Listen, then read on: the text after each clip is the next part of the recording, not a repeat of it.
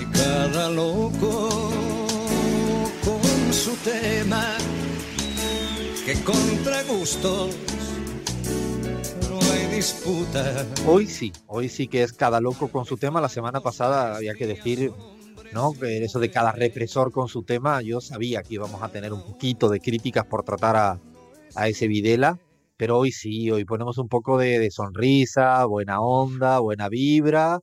Y no sé si quieres empezar a jugar las adivinanzas, Crismar, tú misma. A mí me encantan las adivinanzas para poner a los demás a sufrir un poquito. Bueno, decía al principio que es, él se catalogaba como sentipensante. Además, ahora voy a decir que es uruguayo. Uruguayo. Uruguayo. Mm, ¿No será Luis Suárez? Yo, yo, yo no creo que él, él precisamente sea un sentipensante, pero además... ¡Ey, ey, ey, ey! Pará. Ay, ay, ay. pará. Estamos Vamos prejuzgando, ¿eh? Pero- Un día, compas, puedo proponer un juego que me gustaría proponer eh, en cuanto a los personajes del fútbol, si nos jugamos eh, a adivinar a quién votarían. Por ejemplo, yo a Luis Suárez me lo imagino un eh, votante del Frente Amplio, quizás no muy inmerso en la discusión política, pero sí con, como viene de, de barrios bajos, me lo imagino con un poco de conciencia social y de, y de saber de, de qué lado ubi- ubicarse. Está buenísimo, Leandro. Esto me parece que queda, ¿ves? Eh, vamos a tener, señores, ahora en este momento hemos definido no seguir con el segmento cada loco con su tema. No, no, no, no, estoy en broma, estoy en broma. Pero sí, sí, sí, lo anoto, anoto esto, Lean, porque me gustó. Pero vamos a dejar que aquí, si no, Crismar tira la macumba para otro lado y vamos a caer mal. Así que dale tú a ver qué. Bueno, voy a decirlo, voy a decirlo. Eduardo Germán Hughes Galeano. Ey, Conocido Eduardo Galeano. bueno, ustedes sabían que, bueno, él firmaba como Eduardo Galeano en todos sus libros, pero antes realmente firmaba con el apellido de su padre, que es Hughes. Hughes, eh, cuando hizo, por ejemplo, entregó cuando tenía 14 años la caricatura que creaba para el diario socialista El Sol. Entonces él firmaba como Eduardo Hughes y no como Eduardo Galeano, como todos sus libros. ¿Sabían ese dato? Ni idea, no tenía, pero ni la más remota idea que empezaba a firmar así.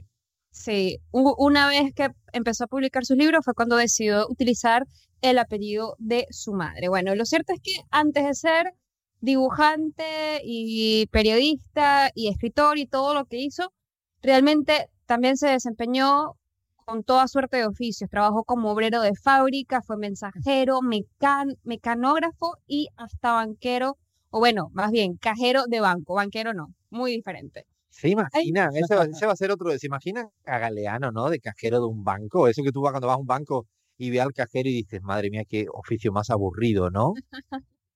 Yo, la verdad que me, me cuesta imaginarme ese poeta de, de cajero de banco, pero, pero bueno, lo hizo aparentemente en su juventud para poder subsistir.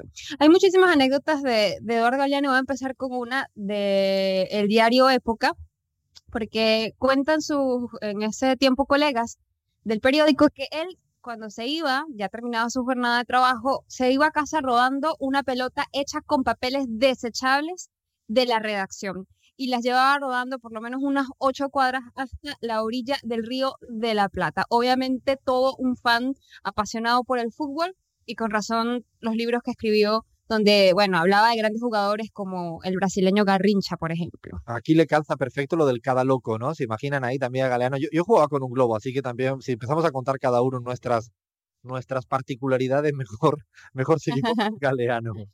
Otra de las anécdotas ya eh, en el diario o en el periódico La Gaceta, eh, había un fotógrafo del periódico que también era estudiante de medicina, Drubal Perló, un compañero de Galeano. Bueno, cuenta que cuando él conoció a Galeano, quien en ese momento era director de publicaciones de Gaceta, este empezó a preguntarle de sobre los suicidios, cómo se suicidaba la gente, por lo menos los suicidios cortándose las venas, ¿no? Él preguntaba que cómo sangraban y qué se hacía para pagar, para, eh, para parar la hemorragia. Bueno, Galeano al final quería saber si el efecto de Se nos cayó. Ahora sí que llegó la macumba. Llegó la macumba con todo. Sí, no, no, se no, cayó de forma tan prolija. Tenemos, a ver, tenemos dos opciones. Yo le pido al equipo que o cortamos este pedazo o dejamos así el efecto de la macumba en vivo y directo. O no sé, estará viva nuestra Crismar. No, no, no hay Hola, nadie, ¿no? Crismar.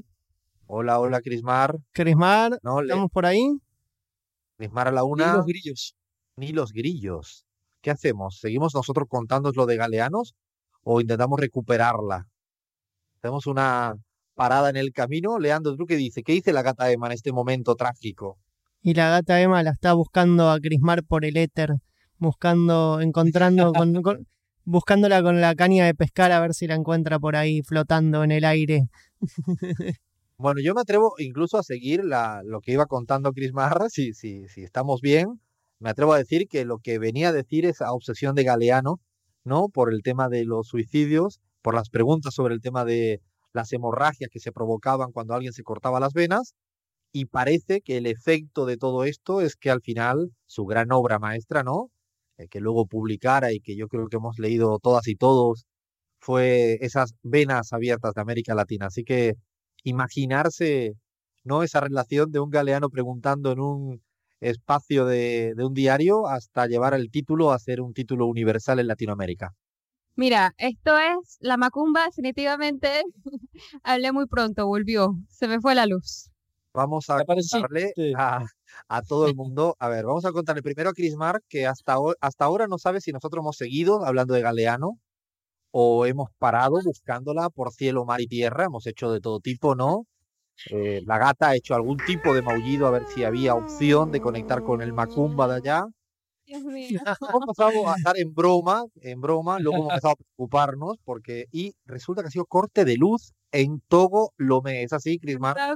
Por primera vez en, desde que estamos haciendo el programa me pasa, así que en defensa del país voy a decir esto, pero sí, se me fue la luz por cinco minutos. Pasa Bueno, menos que seguido que en Argentina en todo eso. ¿eh? Bueno, Señores, así trabajamos para que vean, ¿no?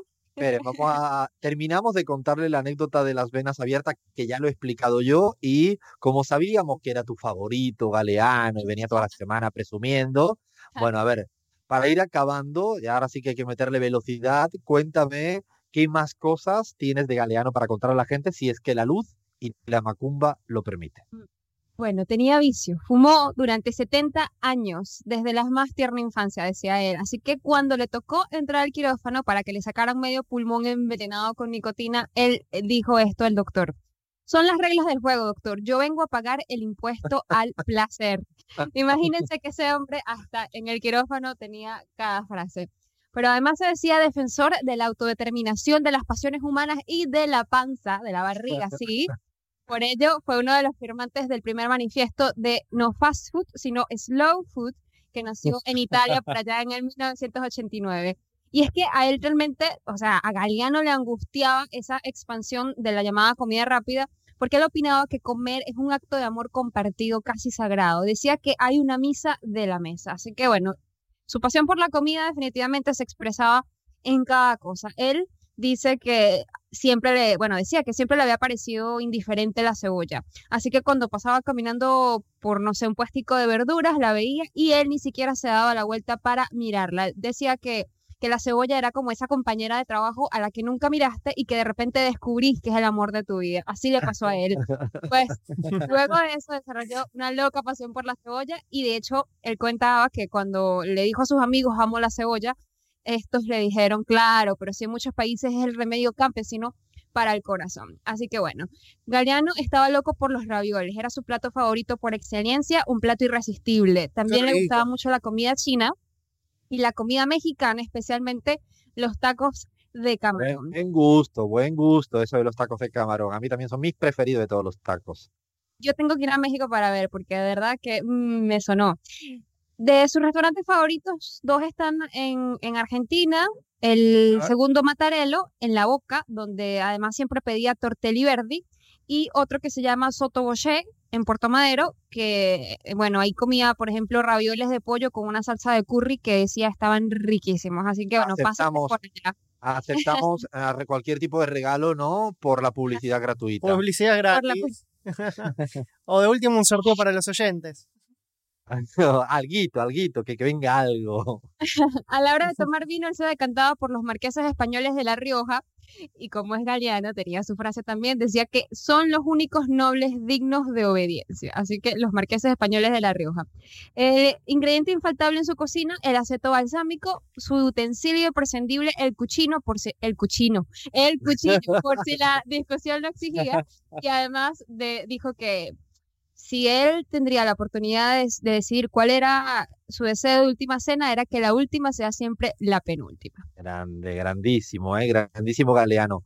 Bueno, y también muy futbolero, ¿eh? muy del Barça, porque creo que él estuvo viviendo en Cataluña un tiempito, ¿no? Era muy futbolero, ¿no, Leán? Sí, exactamente. Y me parece que casi todas las personas de bien terminan siendo del Barça, ¿no? Porque todavía no, no conozco ningún personaje que me simpatice del todo que sea del Real Madrid. Pero también tuvo unas palabras muy elogiosas para Diego Armando Maradona.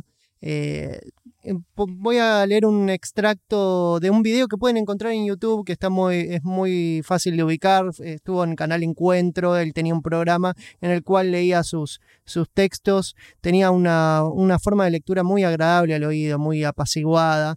Y dijo sobre Maradona, ningún futbolista consagrado había denunciado sin pelos en la lengua a los amos del negocio del fútbol. Fue el deportista más famoso y más popular de todos los tiempos quien rompió lanzas en defensa de los jugadores que no eran famosos ni populares. Y por último, sobre el, eh, sobre el partido con los ingleses, en el cual metió esos dos goles maravillosos, oh. Y digo dos goles maravillosos porque es, eh, acá el se refiere a ellos. Este ídolo generoso y solidario había sido capaz de cometer en apenas cinco minutos los dos goles más contradictorios de toda la historia del fútbol.